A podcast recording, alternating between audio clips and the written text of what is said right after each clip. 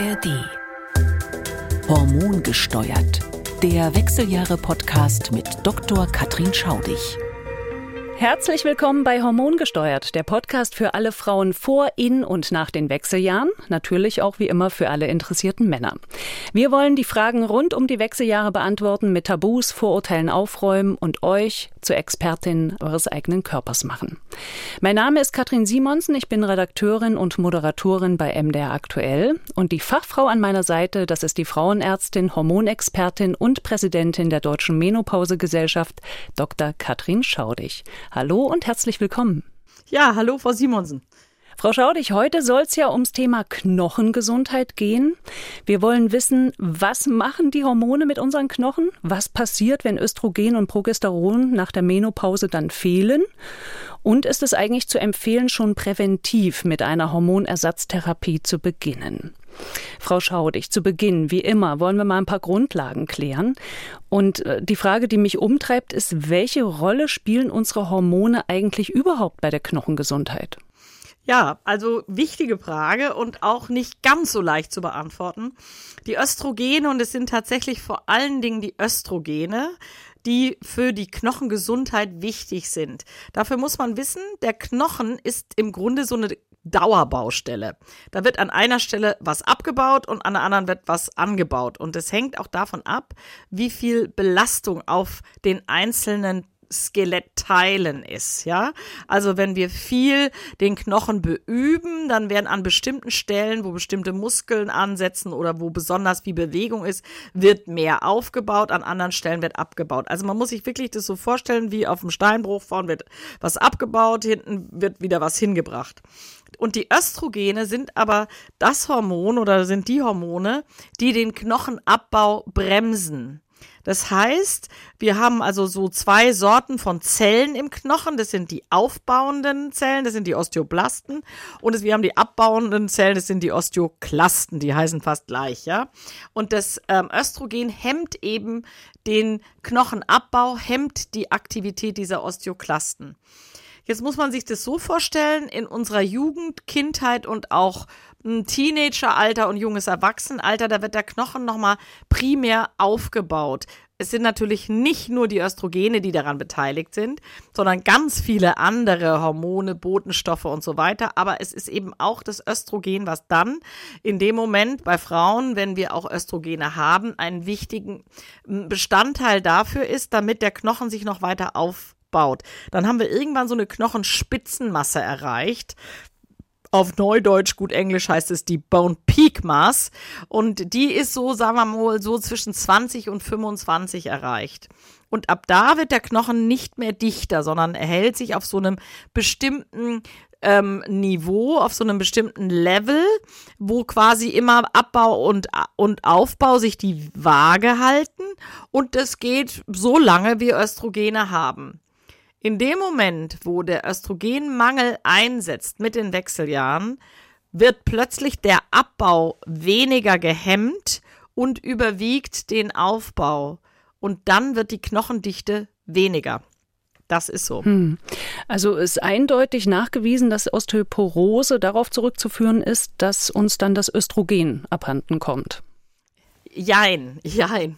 Es ist natürlich nicht nur das Östrogen, was eine Rolle spielt. Also zur Osteoporose gehören ganz viele Faktoren hinzu, zum Beispiel Immobilität. Also jemand, der keinen keine Bewegung hat, der keinen Zug auf den Knochen auswirkt, weil er den ganzen Tag äh, im Rollstuhl, im Bett oder wo auch immer liegt, der hat auch schon mal per se einen gewissen Knochenschwund. Es spielen auch andere Hormone eine Rolle. Die Genetik spielt eine ganz entscheidende Rolle zum Beispiel. Also es ist bei weitem nicht nur das Östrogen. Nur in dem Moment, wo der Östrogenmangel einsetzt, gewinnt dieser Prozess des Abbaus dann nochmal an Fahrt und beschleunigt sich. Und da gibt es eben auch nochmal verschiedene Formen des Abbaus. Bei manchen Frauen ist es so ein allmählicher Abbau und bei manchen Frauen ist es ein beschleunigter Abbau. Das ist wahrscheinlich auch genetisch bedingt. Also in dem Moment, wo das Östrogen wegfällt, geht es rasant nach unten. Das nennen wir die sogenannten Rapid Loser, also die schnellen Verlierer. Und das muss man sich alles so ein bisschen anschauen. Also wie gesagt, Östrogen spielt eine enorm wichtige Rolle. neben anderen Faktoren. Faktoren ist zum Beispiel auch Kalziumzufuhr, ist zum Beispiel auch ausreichend Vitamin D. Das sind jetzt so die wichtigsten, die wir in der gynäkologischen Sprechstunde auch adressieren. Aber es gibt schon auch noch eine ganze Reihe anderer Hormone, die wesentlich sind. Ähm, was weiß man eigentlich, wenn Frauen zum Beispiel sehr zeitig in die Wechseljahre kommen, manche ja schon mit Mitte 30, haben die dann eigentlich ein höheres Risiko für Osteoporose? Ja, das haben sie. Also es gibt ganz schöne Kurven, die kann ich jetzt leider im Podcast nicht so richtig zeigen.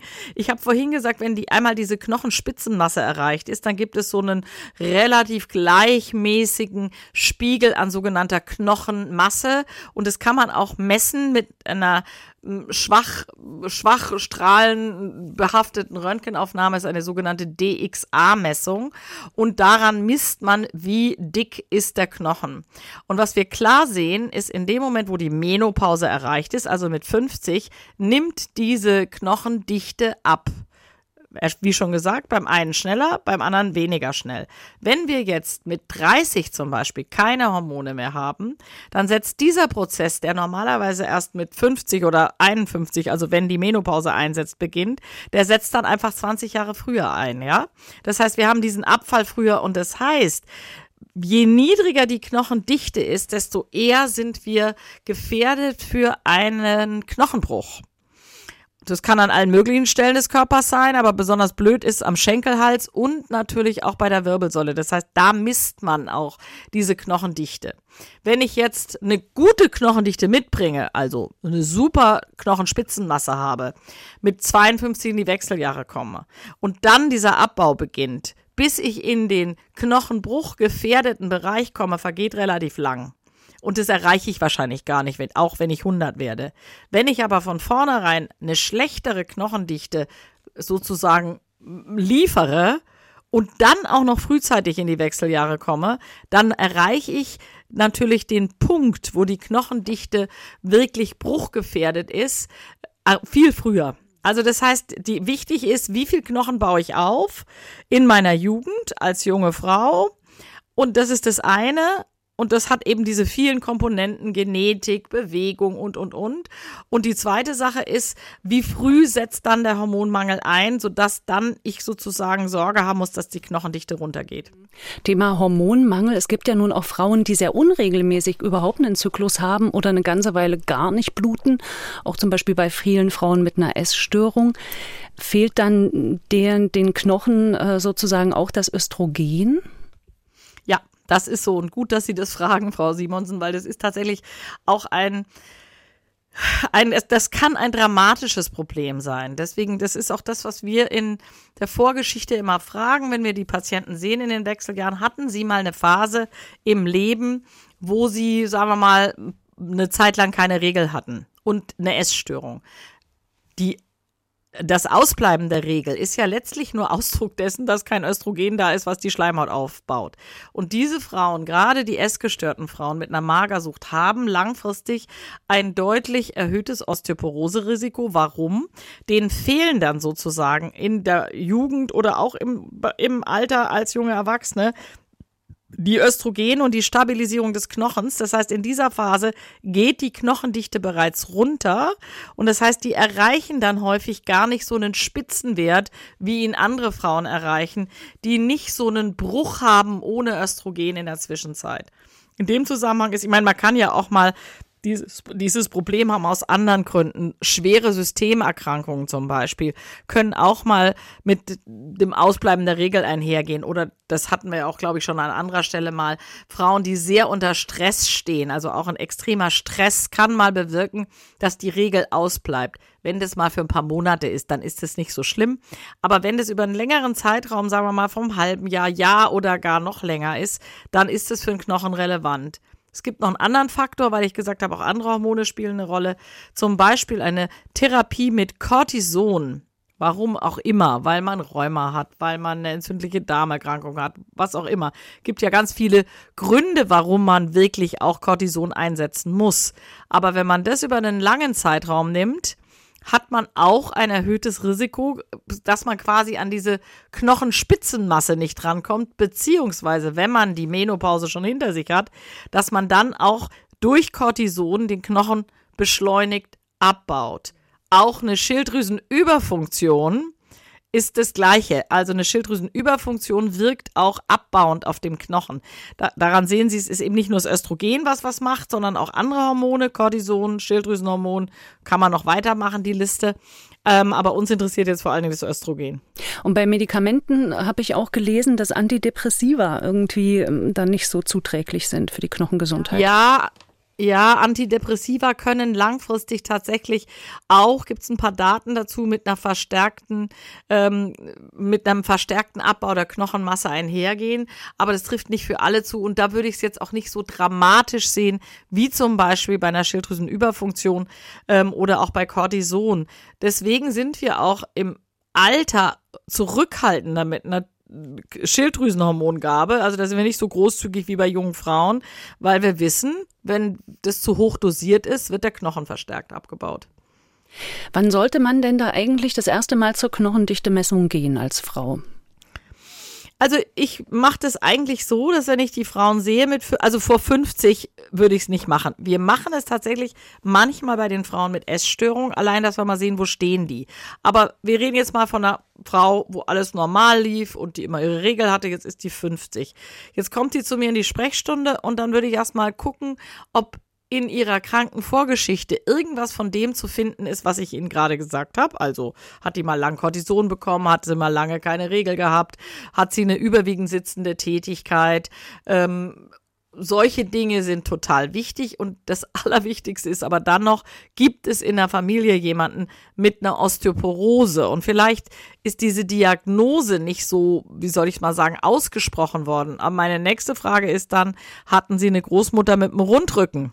Ein Rundrücken ist ein klassisches klinisches Zeichen einer Osteoporose. Warum? Weil die Wirbelkörper so in sich zusammensacken und dann kippen die nach vorne und dann entwickeln die Frauen mit der Zeit so einen ganz, ganz krummen Rücken, der so nach vorne gebeugt ist. Oder ich sag, hatte denn jemand eine Schenkel, einen Schenkelhalsbruch und ist vielleicht sogar daran gestorben. Und da sind wir auch schon beim nächsten Punkt. Man könnte jetzt denken, naja, Osteoporose, da bricht man sich halt mal was, ist nicht so schlimm, wird operiert. Nee, das führt halt häufig, insbesondere bei älteren Menschen, dann dazu, dass die immobilisiert werden, dass die hospitalisiert werden und dass sie einfach dann an den Folgen der Immobilisierung sterben, zum Beispiel eine Pneumonie, also eine Lungenentzündung oder eine Lungenembolie. Also das ist eigentlich ähm, der Knackpunkt. Die Todesursache ist dann nicht die Osteoporose, aber das, was aus dieser Unbeweglichkeit oder Immobilisierung folgt, das ähm, kann dann eben auch sogar zum Tod führen. Abgesehen davon ist so ein krummer Rücken und eine Wirbelsäulenosteoporose auch sehr schmerzhaft. Hm. Also knochendichte Messungen vielleicht so mit 50, das bezahlt aber nicht die Kasse, ne? Es bezahlt nicht die Kasse, es sei denn, es waren schon Knochenbrüche. Ähm, aber da ist ein bisschen Bewegung drin. Soweit ich weiß, gibt es jetzt schon auch in manchen ähm, Bereichen von Deutschland die Möglichkeit, bei hochgradigem Verdacht das doch bezahlen zu lassen. Ich kenne auch Kollegen, die sagen, jede Frau sollte mit 50 eine knochendichte Messung machen. Ich muss gestehen, ich habe über einen langen Zeitraum das immer nur gemacht, wenn ich in der Vorgeschichte irgendwelche Risiken hatte, wo ich dachte, ach, die sollte doch mal gucken.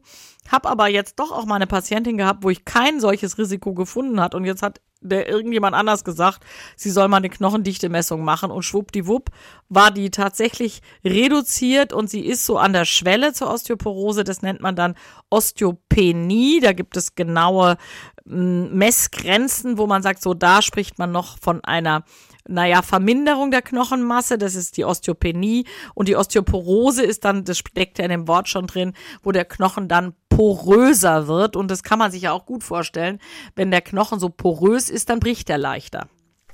In der Veranstaltungsreihe ihrer Menopausengesellschaft Wissen macht cool heißt die, hat mhm. neulich Professor ja. Hatschi erklärt, dass man unbedingt nach ein paar Jahren dann nochmal eine zweite knochendichte Messung machen sollte, ja.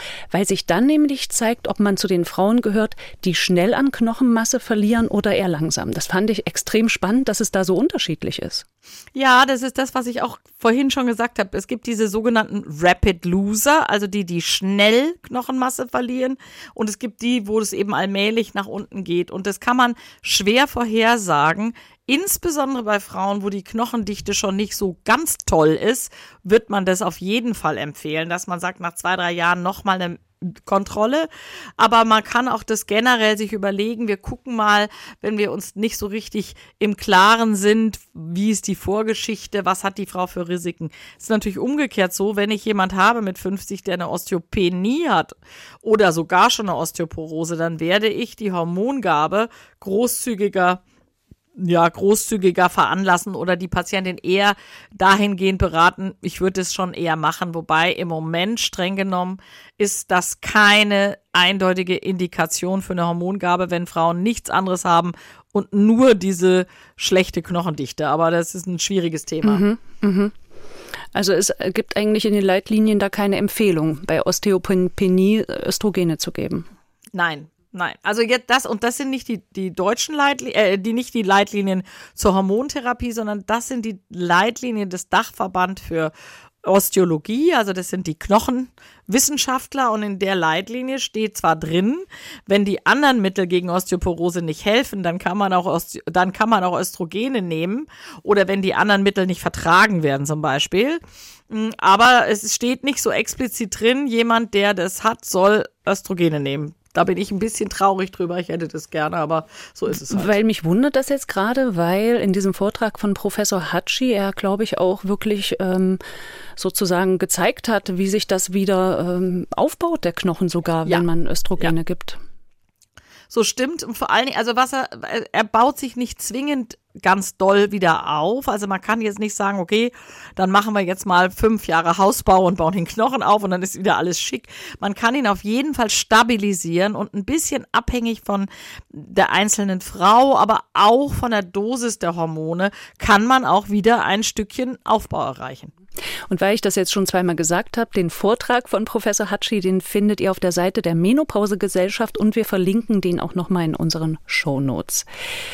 Ähm, Frau Schaudig, also nicht alle Frauen leiden gleich stark unter Osteoporose, mhm. haben Sie schon gesagt. Das liegt auch an den Genen, liegt auch am Lebensstil.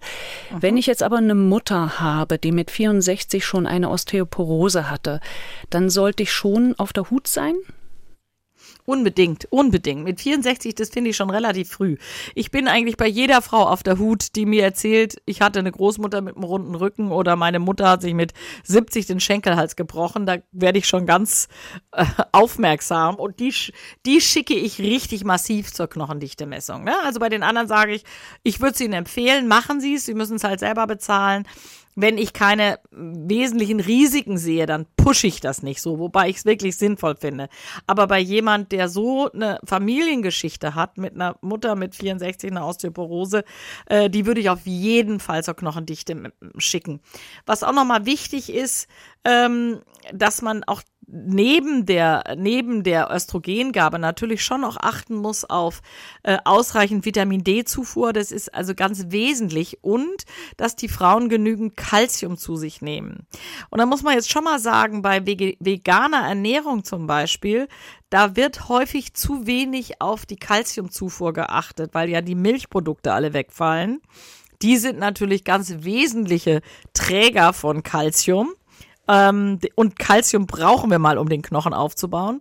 Ähm, und das heißt, in diesen Sojamilchprodukten sind manchmal Kalziumanreicherungen drin, aber man muss da schon noch mal gucken, komme ich an genügend Kalzium ran. Mhm. Eine Zeit lang war der Ersatz von Kalzium auch mal sehr verpönt, weil es eine Studie gab aus Neuseeland, da haben die gesagt, also der, die Zufuhr von ein Gramm Kalzium als Tablette täglich macht auch mehr Arterienverkalkung, was ja eigentlich auch nicht ist, was wir wollen. Da sind die Daten aber nicht so ganz schlüssig. Trotzdem raten alle Experten. Am besten ist es, man schafft es, diese Kalziumzufuhr über die Ernährung zu kriegen. Also man sagt so 1000 Milligramm bis 1500 Milligramm Kalzium. Da gibt's, kann man sich im Internet runterladen, jede Menge Tabellen, in welchen Lebensmitteln ist Kalzium drin. An der Stelle Parmesan und Emmentaler ist ganz weit oben, sage ich jetzt mal so. Aber auch so zum Beispiel Mozzarella, Ölsardinen und so. Also alles Mögliche. Auch manche Gemüsen haben viel Kalzium. Brokkoli zum Beispiel hat Kalzium. Aber was auch nochmal ein ganz schicker Trick ist, dass man sich ein Mineralwasser kauft, ähm, wo genügend Kalzium drin ist. Auch da gibt's Tabellen. Und wenn ich ein Mineralwasser habe, was sagen wir mal drei bis 400 Milligramm Kalzium pro Liter enthält und ich davon ein Liter trinke, da habe ich ja schon mal quasi so einen Baustein geliefert. es ist jetzt so, wenn jemand kein Östrogen mehr hat, dann reicht die Kalziumzufuhr und Vitamin D-Zufuhr alleine nicht aus, den Knochen nach vorne zu bringen, kann aber zumindest zur Stabilisierung helfen. Ähm, am besten ist es, sie haben beides Östrogen dann und Kalzium und Vitamin D dazu. Also das eine geht nicht ohne, und, ohne das andere. Und ich vergleiche das immer so ein bisschen, ihr Auto braucht, um fahren zu können, Öl und Benzin ohne Benzin fährt es keinen Meter weit und wenn noch so viel Öl drin ist. Also für mich ist immer das Calcium und das Vitamin D wie das Öl im Motor. Aber wenn ihr ihr Motor kein Öl drin hat, kann auch noch so viel Benzin da reingeschüttet werden, wird da auch keinen Meter fahren. Also sie brauchen beides, ne? Also das Calcium und Vitamin D ist so ein Basisding und wenn sie wirklich nochmal den Knochen nach vorne bringen oder stabilisieren wollen, dann brauchen sie eigentlich Östrogen dazu. Aber eigentlich Östrogen nur dann, wenn wirklich äh, schon gesagt wird, oh, ihre Knochendichte, das sieht nicht mehr so gut aus.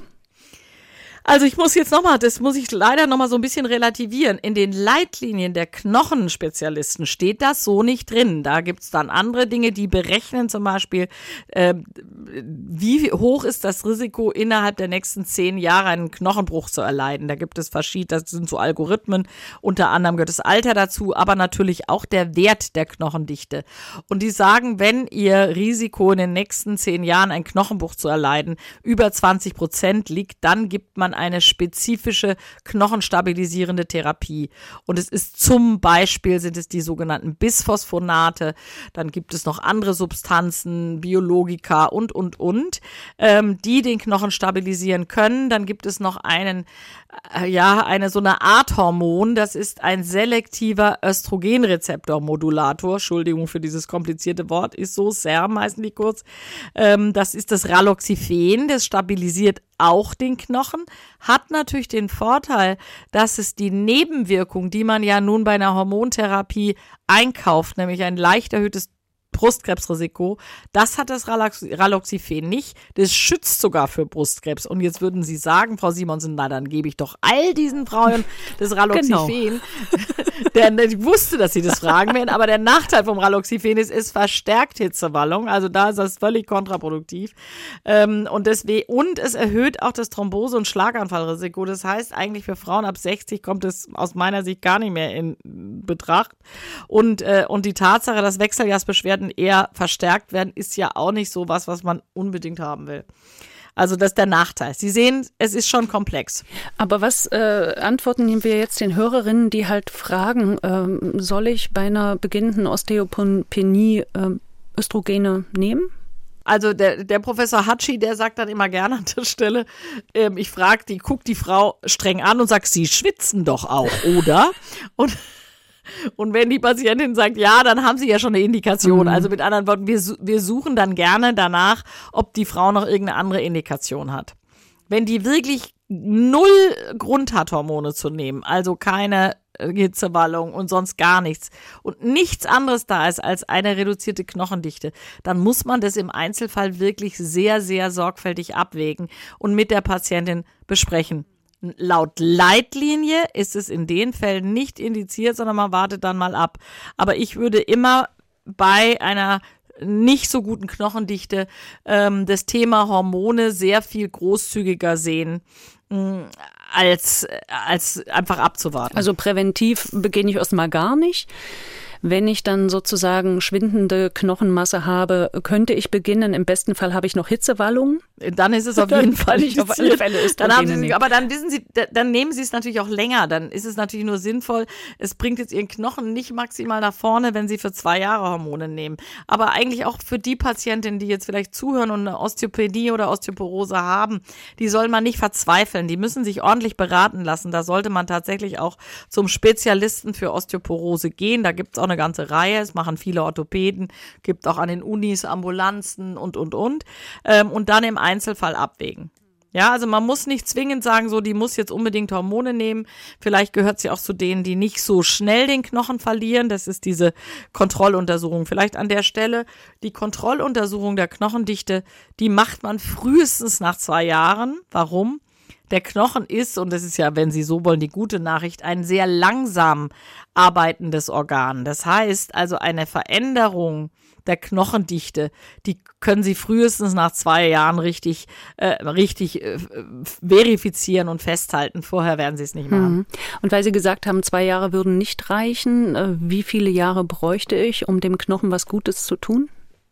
Naja, wissen Sie, das ist so ein bisschen wie ein Sparkonto, ja. Wenn Sie sagen, okay, ich bin jetzt 50, meine Knochendichte ist nicht so toll, dann haben Sie, wenn Sie jetzt zehn Jahre Hormone nehmen, dann sind Sie 60. Da haben Sie sozusagen auf das Sparkonto schon ordentlich was eingezahlt. Dann ist Ihr Knochen zumindest mal noch da, wo er war, als Sie 50 waren. Und, ähm, und dann geht halt dann erst der Abbau los. In dem Moment, wo sie die Hormone absetzen, beginnt dieser allmähliche Knochenabbau. Und dann ist natürlich auch so ein bisschen die Frage, wie ist die Lebenserwartung, wie alt werden sie, das können sie ja nicht vorhersehen. Ähm, jemand, der 100 wird äh, oder der eine Familie hat, die extrem langlebig ist, was ja auch schon als solches dafür spricht, dass jemand alt wird, dann würde man es eher länger machen. Hm. Und wer keine Hormone nehmen möchte, für den gibt es aber auch ja andere Medikamente, die da ganz gut wirken. Ja, genau. Da sind die Bisphosphonate zum Beispiel und dann auch das Raloxifen, trotz allem, muss man ja auch sagen. Und wie gesagt, da gibt es auch eine Reihe von Biologika, will jetzt da auf die Einzelnen nicht weiter eingehen, weil das muss man sich wirklich beraten lassen von einem sogenannten Osteologen. Also man muss nicht Hormone nehmen. Und das Allerwichtigste ist, Calcium, Vitamin D muss genügend da sein und das würde ich auch mal ab und zu kontrollieren lassen. Also nicht das Calcium kann man schwer kontrollieren, weil das der Körper ähm, sehr fein einstellt. Also wenn Sie zu wenig Calcium zu sich nehmen, dann holt der Körper sich, das ist eben auch das Fatale, aus dem Knochen das Calcium raus, damit im Blut immer ein stabiler Spiegel ist. Das heißt Calcium messen bringt nichts. Man muss nur einfach gucken, dass man auf diese 1000 bis 1500 Milligramm am Tag kommt. Und, ähm, und ansonsten den Vitamin D-Spiegel, den würde ich allerdings wirklich messen. Wie viel Vitamin D eigentlich am Tag? 2000? Nee, ja, man sagt so 1000 bis 2000, doch das ist individuell unterschiedlich, weil auch dieser, äh, die Verstoffwechslung von Vitamin D ist auch ein bisschen unterschiedlich, ist also auch genetisch bestimmt. Also wir sagen so 1000 bis 2000 im Regelfall es gibt ja auch viele, die einmal die Woche dieses Hochdosierte nehmen, 20.000. Da hat mir aber die hier mit mir befreundete Osteologin schon gesagt, ja, da kommt man jetzt doch wieder ein bisschen von weg. Besser ist es täglich und in Einzelfällen, wenn der Spiegel niedrig ist, sage ich auch mal 3000. Wichtig ist, dass man das möglichst mit einer Mahlzeit nehmen soll. Und zwar mit einer Mahlzeit, wo ein bisschen Fett drin ist, weil Vitamin D gehört zu den fettlöslichen Vitaminen und wird sonst nicht gescheit aufgenommen. Mhm, mh. Und was wir noch vergessen haben, ist Sport und zwar Kraftsport. Ganz wichtig, danke. Das hatte ich, wollte ich eigentlich auch noch sagen, habe ich jetzt vergessen, haben Sie mich ja, daran erinnert. dafür bin ich da. Krafttraining, Krafttraining ist super wichtig. Und zwar warum? Ich habe vorhin gesagt, dass der Knochen auch darauf reagiert, auf Zugkräfte und auf ja auf so eine Arbeit am Knochen. Und das haben sie natürlich mit Krafttraining viel mehr als jetzt zum Beispiel durch Lauftraining. Da haben sie es auch ein bisschen. Ähm, aber also dieses Krafttraining ist extrem wichtig und es gibt auch tatsächlich spezielle Übungen die an der Rückenmuskulatur ansetzen, dass auch gerade die Wirbelkörper ordentlich angestrengt werden durch die Muskeln, die man nämlich bei klassischen Gymnastikübungen vielleicht gar nicht unbedingt bewegt. Also da lohnt es sich, sich auch nochmal speziell beraten zu lassen, was, was kann ich tun.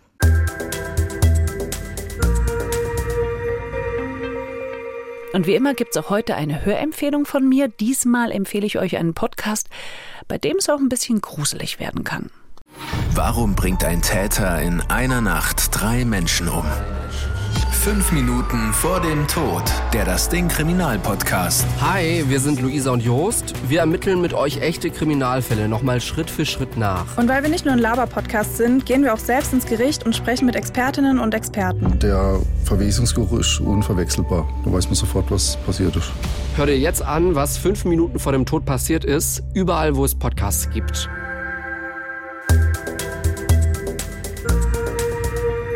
Und bei uns geht's weiter mit der Knochengesundheit und natürlich haben wir auch dazu von euch einige Fragen bekommen. Und wir beginnen mit Annette. Annette ist 55, seit sieben Jahren in den Wechseljahren und sie hatte klassische Beschwerden wie Hitze und Herzrasen, hat aber aus Angst vor Hormonen bisher nichts genommen.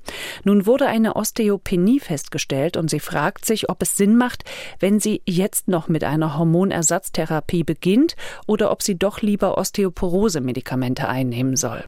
Wir haben natürlich auch Fragen bekommen zu dem Thema. Annette ist 55, seit sieben Jahren in den Wechseljahren. Sie hat klassische Beschwerden wie Hitze und Herzrasen, hat aber aus Angst vor Hormonen bisher nichts genommen. Nun wurde eine Osteopenie festgestellt und sie fragt sich, macht es Sinn, wenn ich jetzt mit einer Hormonersatztherapie beginne oder soll ich lieber Osteoporose-Medikamente nehmen? Also Annette ist natürlich genau der Fall, den wir uns auch gerade so überlegt haben. Die hat wirklich klassische Wechselgasbeschwerden. Das heißt, grundsätzlich mit Hitzewallungen ist auch nach Leitlinien eine Hormontherapie absolut indiziert. Die hat sie jetzt bisher so irgendwie ausgehalten, aber jetzt hat sie auch noch diese Osteopenie. Wenn Annette meine Patientin wäre, würde ich sagen, Frau Annette, worauf wartest du noch? Nimm die Hormone. Das würde ich machen. Klar muss man unbedingt die Brust im Auge behalten, denn Annette würde man schon raten, die Hormone also jedenfalls mal mindestens fünf Jahre zu nehmen, damit es für den Knochen was bringt. Das Problem ist, die klassischen Osteoporose-Medikamente, die gibt man eigentlich erst, wenn der Knochen schon ziemlich schlecht ist. Das finde ich so ein bisschen paradox, wenn ich ehrlich bin.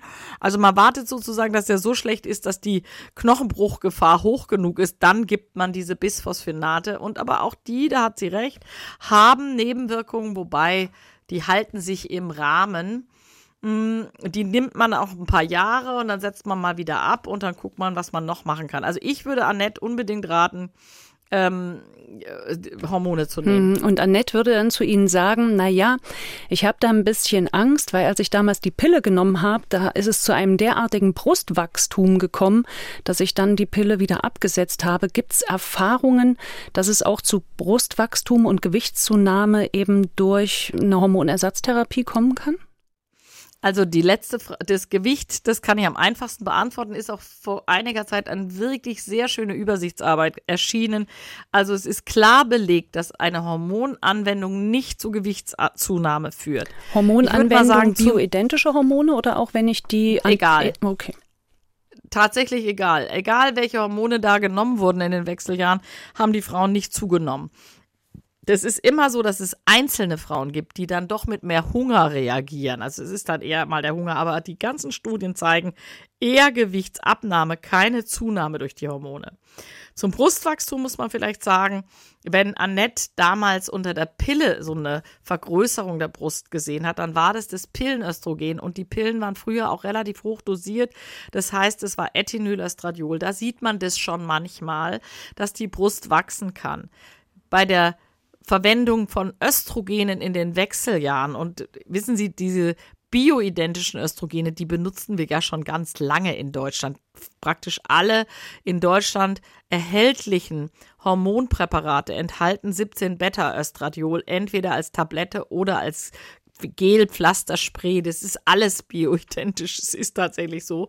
Und wenn Sie das in nicht so hoher Dosis über die Haut zuführen, dann haben sie kein Thromboserisiko, kein Schlaganfallrisiko. Sie haben nur ein leicht erhöhtes Brustkrebsrisiko und auch erst nach einer ganzen Zeit. Sie müssen ja noch ein Gelbkörperhormon dazu nehmen, wenn sie noch eine Gebärmutter haben. Das macht eben ein bisschen höheres Risiko. Aber dann muss man die Brust im Auge behalten. Dass die Brust wächst, ist keine klassische Nebenwirkung der Hormontherapie, lediglich wenn man die zu hoch dosiert, aber das muss sie nicht, weil sie ja, da geht es ja, für den Knochen reicht wirklich wenig Östrogen. Ähm, das heißt, sie muss nicht hoch dosieren und interessanterweise, und ich habe bis jetzt noch nicht rausgefunden, woran es liegt, beobachten wir auch bei älteren Frauen ohne eine Hormontherapie, dass der Busen größer wird. Warum, wissen wir nicht. Interessantes Phänomen. Simone hat uns geschrieben, 53 Jahre alt, hat Osteopenie auch schon. Seit zwei Jahren nimmt sie bioidentische Hormone. Äh, zuerst hatte sie noch eine Spirale liegen, jetzt nimmt sie auch zum Gynokardin Progesteron dazu. Und sie nimmt beide Hormone jeden zweiten Tag. Hatte es auch schon mal zurückgefahren auf einmal pro Woche. Jetzt fragt sie, reicht das im Hinblick auf die Osteopenie? Also einmal pro Woche würde ich sagen, nein. Ich kenne keine Daten dazu. Interessant ist, dass es auch Studien gibt zu einem Pflaster, was es Östrogenpflaster, was es nur in den USA gibt, mit einer super niedrigen Dosis, womit man gezeigt hat, dass zumindest die Knochendichte nicht abnimmt, sondern stabil bleibt. Das heißt, um den Knochen zu stabilisieren, brauchen wir tatsächlich nicht viel Östrogen. Aber da würde ich lieber jeden Tag ein bisschen nehmen und nicht einmal die Woche viel oder jeden zweiten Tag ein bisschen mehr, sondern lieber täglich. Das erscheint mir physiologischer man muss dazu sagen, es gibt null Studien, die das untersucht haben. Was macht's am Knochen, wenn wir jeden zweiten Tag was nehmen oder einmal die Woche? Wahrscheinlich hat man auch da einen gewissen Knocheneffekt, aber es gibt keine Studien dazu und ich würde immer denken, lieber jeden Tag ein bisschen. Mhm. Eventuell kann sie das Gynokardin ja sozusagen reduzieren. Kann ich einen ganzen Hub genau, nehmen. Genau, das kann man ja ganz Wenn ihr das genau, zu viel erscheint. Viele Frauen schreiben uns auch, dass sie Gelenk- und Muskelschmerzen haben. Kann das auch durch den Östrogenmangel ausgelöst werden? Ja, das kann es tatsächlich. Und interessanterweise gibt es auch Studien, dass die Östrogene selber äh, am Aufbau des Muskels beteiligt sind oder umgekehrt, wenn der Östrogenmangel einsetzt, werden die Muskelfasern weniger und der Muskel verfettet. Hässliches Wort, aber so ist es. Ähm, was natürlich auch dann dazu führt, dass wir wieder auch weniger Kraft ausüben können und das ist natürlich so ein, wenn Sie so wollen, ein gewisser Teufelskreis.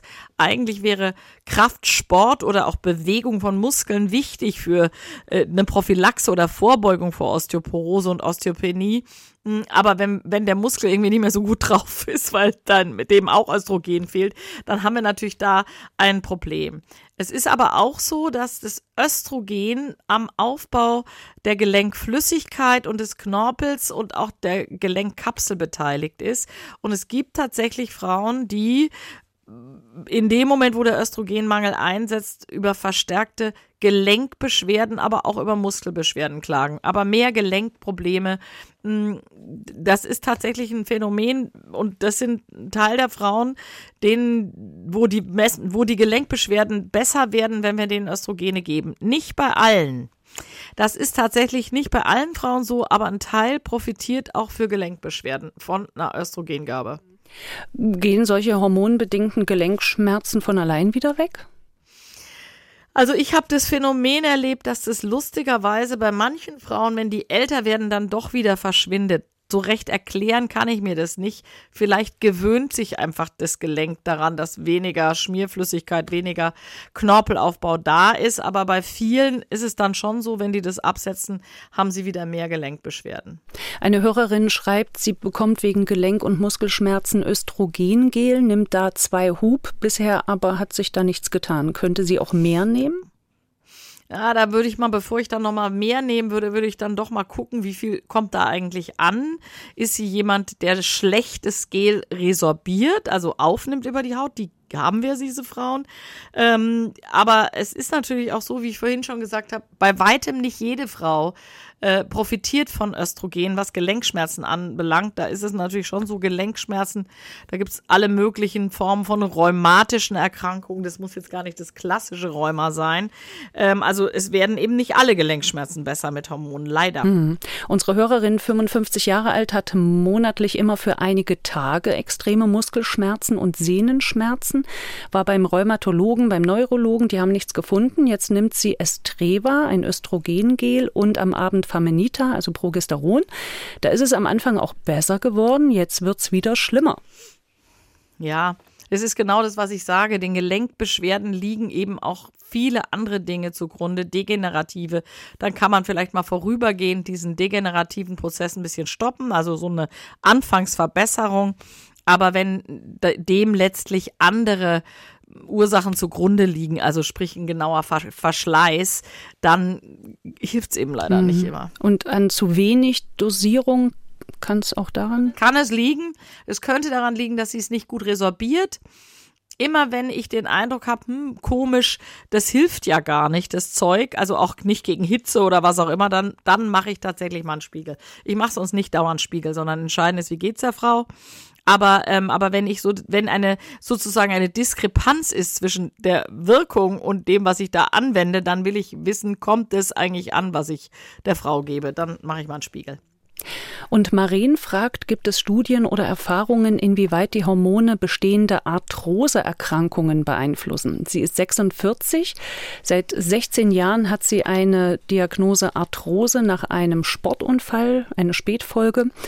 Und sie nimmt durchweg abends Progesteron, morgens Gynokardin. Die Therapie schlägt sehr gut an, mildert die Symptome wie Schlafstörungen, Stimmungsschwankungen, trockene Schleimhäute und starke Blutung. Aber seitdem hat sich die Arthrose verschlechtert im Knie.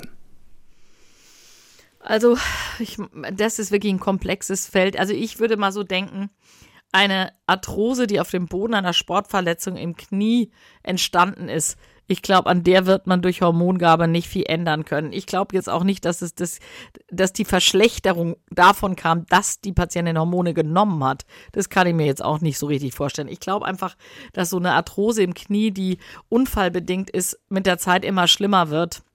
Und die werden sie auch durch Hormone nicht retten können. Leider. Dann kommen wir zu Tatjana, 55 Jahre alt, hatte mit 29 Jahren eine sogenannte Totaloperation wegen Endometriose. Anschließend hat sie Hormone bekommen, die dann aber mit 48 abgesetzt. Nun hat sie äh, an der Wirbelsäule bereits Osteoporose und in den übrigen Knochen Osteopenie. Seit Anfang Oktober nimmt sie täglich ein Hub Gynokardin und Famenita am Abend. Das Progesteron nimmt sie wegen der Schlafstörungen, weil eigentlich bräuchte sie es ja nicht. Sie hat ja keine Gebärmutter mehr. Und sie fragt sich jetzt, kann ich die Dosis verdoppeln, weil die Schlafstörungen unverändert sind und auch äh, vielleicht, um bei der Osteoporose auf Nummer sicher zu gehen? Also was die Osteoporose anbelangt, da reicht nach allem, was wir im Moment wissen, wahrscheinlich der eine Hub Gynokardin-Gel aus. Also ich glaube nicht, dass sie einen extrem viel besseren Effekt hätte, wenn sie jetzt da viel mehr nimmt. Das kann ich mir nicht vorstellen. Das glaube ich auch nicht. Wenn sie aber andererseits sagt, wegen ihrer übrigen Beschwerden, will sie einfach mehr Effekt haben, dann hat es mit der Osteopenie zunächst mal nicht so viel zu tun oder mit der Osteoporose. Dann kann sie einfach mal ausprobieren, mehr Gel oder auch Progesteron zu nehmen. Das Progesteron ist dann im Grunde genommen eine echte Pharmakotherapie. Das macht sie ja nicht für eine Gebärmutter, weil sie keine mehr hat. Und geschlucktes Progesteron wird durch Verstoffwechselung in der Leber zu einer Substanz, die Allopregnanolon heißt und die im Gehirn am GABA-Rezeptor der schlafanstoßende Wirkung hat. Das ist die Wirkung von Progesteron, wenn man es schluckt. Und es ist, ich meine, es ist besser als ein Schlafmittel. Das macht nicht abhängig. Und ähm, man muss halt trotz alledem auch in so einem Fall immer, immer die Brust im Auge behalten. Und äh, aus aktuellem Anlass noch eine Frage zu einem neuen Medikament, was mittlerweile Anfang Februar auf den Markt gekommen ist. Äh, der Wirkstoff heißt Fizolinetant. Und äh, unsere Frage ist natürlich, was ist das für ein Medikament und haben Sie es schon gesehen? Haben Sie es schon empfohlen in Ihrer Praxis? Wem würden Sie es empfehlen? Also es ist jetzt zum 1. Februar ist es in Deutschland auf dem Markt. In USA ist es schon ein halbes Jahr ungefähr zugelassen. Das heißt, auch die Behörden in USA haben die äh, Genehmigung früher erteilt. Ich finde, das ist eine sehr spannende Substanz, die wir da kriegen und wir beobachten diese Entwicklung schon wirklich seit Jahren. Die ersten Studien, die ich gelesen habe dazu, das ist schon sechs, sieben Jahre her. Man hat wirklich viel daran getüftelt. Was ist es? Das ist kein Hormon und es setzt direkt in dem Zentrum im Gehirn an, das Hitzewallung auslöst. Und jetzt muss man sich so vorstellen, im Zwischenhirn, medizinischer Fachbegriff ist Hypothalamus, da sitzen ganz viele so Schaltzentralen für Vorgänge in unserem Körper. Und was wir inzwischen wissen, ähm, dass es gar nicht die Impulsgeber für den Zyklus sind, die die entscheidende Rolle für den Zyklus spielen, sondern da sind so ein paar Neuronen, also Neuronen sind Nervenzellen, die liegen direkt daneben. Das sind die, die haben den hübschen Namen Candy-Neurone. Finde das Wort auch sehr hübsch. Und das Candy steht aber für Kispeptin, Dinorphin und Neurokinin B. Und das Letztere, das steigt an, wenn wir einen Östrogenmangel haben. Dann steigt das Neurokinin B an. Und da gibt es so eine Querverbindung zum Wärmeregulationszentrum. Das liegt alles dann nebeneinander im Zwischenhirn. Und dann gibt es direkt einen Weg. Neurokinin B dockt im Wärmeregulationszentrum an und löst Hitzewallungen aus. Und jetzt hat man mit dieser Substanz Fezolinetant, es gibt auch noch ein weiteres Präparat, was langfristig oder mittelfristig auch noch auf den Markt kommen wird. Das heißt Elinzanetant, also die haben alle kompliziert schwer aussprechende Namen. Und die blockieren die Rezeptoren im Wärmeregulationszentrum für das Neurokinin B. Also das sind Neurokinin B Antagonisten, also Gegenspieler des Neurokinin Bs. Jetzt wird quasi der Fühler oder der Rezeptor für das Neurokinin B im Wärmezentrum blockiert. Dann kann das Neurokinin B nicht mehr andocken und die Hitzewallungen gehen deutlich nach unten. Die Studien, die es dazu gibt, zeigen wirklich eine erstaunliche Wirksamkeit auf Hitzewallung. Und ich bin sehr gespannt auf den Effekt. Also wenn man den Studien glaubt, würde man sagen, der Effekt auf Hitzewallung ist sehr dem zu vergleichen, den die Östrogene haben. Ob das wirklich so ist, kann ich nicht sagen. Aber es ist spannend. Aber das wäre ja Wir haben wenig Nebenwirkungen. Ja. Eine Hoffnung äh, für Frauen, zum Beispiel Brustkrebsfrauen oder andere Frauen, die wegen Vorerkrankungen ja. keine Hormone nehmen dürfen wäre es ja ein ganz genau. echtes Ding, ne? Es wäre ganz, es wäre wirklich toll und auch es gibt auch Frauen, die wollen einfach keine Hormone nehmen. Ähm, also es gibt in den Studien sind auch ein paar Brustkrebsfrauen eingeschlossen worden, aber es ist natürlich jetzt nicht so, dass es da ein großes Kollektiv gibt. Aber nach allem, was wir wissen und auch wenn man es sich biologisch überlegt, ist es nicht ist, kann man nicht damit rechnen, dass es bei Brustkrebs negativ ist, auch bei anderen Erkrankungen nicht. Es wird durch die Verringerung der Hitzewallungen natürlich auch äh, den Schlaf ein bisschen verbessern und vielleicht damit indirekt die Stimmung. Das scheint auch bei den Studien so ein bisschen sich abzuzeichnen. Aber es ist nicht so ein also es, es wirkt nicht auf alle Beschwerden so wie ein Östrogen, das muss man klar sagen. Also Östrogene haben eine breitere Wirksamkeit. Und jetzt kommen wir zu dem eigentlichen Thema heute, nämlich der Knochen. Am Knochen wird's nichts machen, weil es ja an den Knochenzellen nach allem, was wir im Moment wissen, nichts bewirkt. Mhm. Also wir warten es ab und vielleicht in einem Jahr fragen wir dann, wie hat's gewirkt, ja, wie ist es, es angekommen? Ist wirklich, ist wirklich sehr spannend, ja. Ich finde, ich freue mich sehr darauf und weil wir wirklich plötzlich noch was Zusätzliches haben, was wir den Frauen anbieten können. Ich finde immer, je mehr wir im Angebot haben, desto individueller können wir Frauen beraten. Das finde ich eigentlich ziemlich toll. Frau Schaudig, damit sind wir am Ende der heutigen Folge zur Knochengesundheit und auch mit dieser Folge endet unsere erste Staffel die erste Staffel unseres Podcasts Hormon gesteuert.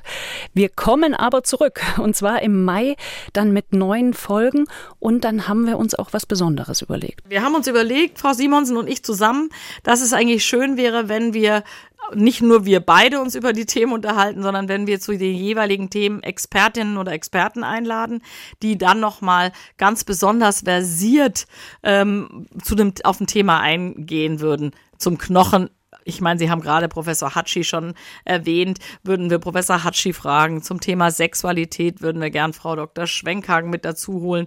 Das ist meine Praxispartnerin, die sich mit dem Thema besonders befasst hat.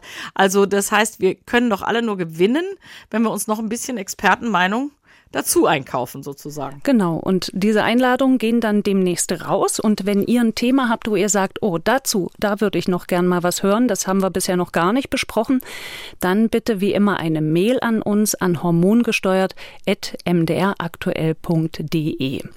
Und wenn ihr unseren Podcast abonniert, dann verpasst ihr auch den Neustart im Mai auf keinen Fall.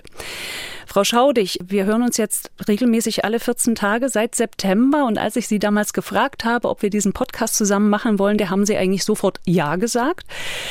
Haben Sie sich das so vorgestellt oder was hat Sie am meisten überrascht in den letzten Monaten? Also was mich wirklich am meisten überrascht hat, war doch die extrem vielen Rückmeldungen, die ich bekomme zu diesem Podcast und, und zwar von allen möglichen Seiten. Also mich sprechen zum Teil Patientinnen drauf an. Ich sehe Patientinnen in der Sprechstunde, die sagen, ja, ich habe jetzt einen Termin gemacht, weil ich habe sie in dem Podcast gehört und was mich eigentlich besonders freut und das erkenne ich daran, dass ich so viel Rückmeldung übrigens auch von Kolleginnen und Kollegen kriege, ähm, dass wir offensichtlich mit dem Podcast was bewegen und dass wir die Information von Frauen nach vorne bringen. Das freut mich wahnsinnig. Das ist mir auch ein echtes Herzensanliegen. Und da bin ich eigentlich auch Ihnen, Frau Simonsen, extrem dankbar, dass Sie das angeschoben haben, dass Sie das initiiert haben. Das finde ich ganz toll. Und äh, die Rückmeldung, die ich kriege, also die, sagen wir mal so, die Bekanntheit, die dieser Podcast hat, hat mich eigentlich so ein bisschen überwältigt, wenn ich ehrlich bin.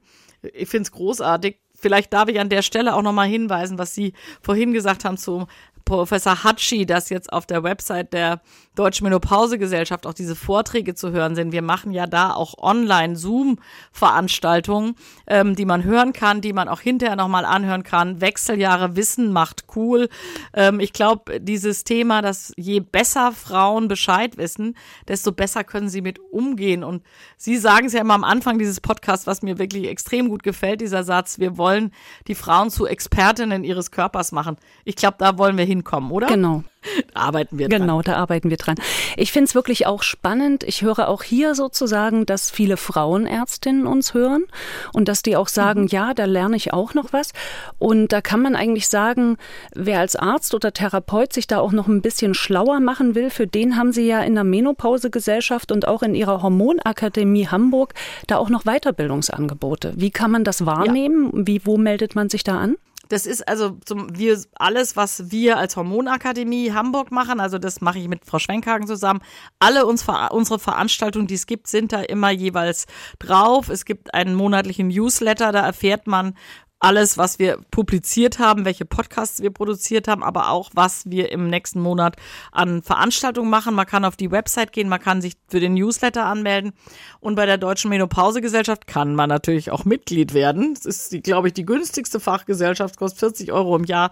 Das ist aber tatsächlich für medizinisches Personal. Also ist jetzt eher keine Plattform für Patientinnen, weil es ist wirklich Highbrow-Wissenschaft. Genau, es ist eine Wissenschaftsgesellschaft.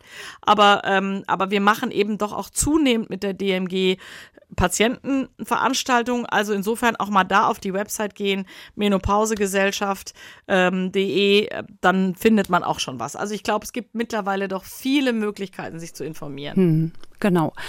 Und wir kommen auf alle Fälle wieder. Anfang Mai sind wir zurück. Wir werden beginnen mit der Herzgesundheit. Auch das ein spannendes Thema für uns Frauen. Für heute ja. sage ich erstmal ein dickes Dankeschön an Sie, Frau Schaudig. Vielen Dank für die vielen spannenden Podcast-Folgen und ich freue mich schon, wenn wir uns dann wieder hören. Tschüss. Ja, tschüss, Frau Simonsen. Ich freue mich auch schon drauf. Danke. Tschüss. Tschüss. Und ihr könnt uns auch weiterhin eure Fragen schicken, denn natürlich wird es auch wieder Folgen geben, in denen Frau Dr. Schaudig ausschließlich eure Fragen beantwortet. Einige davon habe ich ja bereits gesammelt. Ich freue mich, wenn wir uns dann im Mai wiederhören und bitte empfehlt uns weiter an eure Freundinnen, Kolleginnen, Schwestern, Mütter und Töchter und natürlich auch gern an eure Partner und Partnerinnen. Hormongesteuert hört ihr überall da, wo ihr eure Podcasts hört und natürlich in der App der ARD Audiothek. Hormongesteuert der Wechseljahre-Podcast mit Dr. Katrin Schaudig.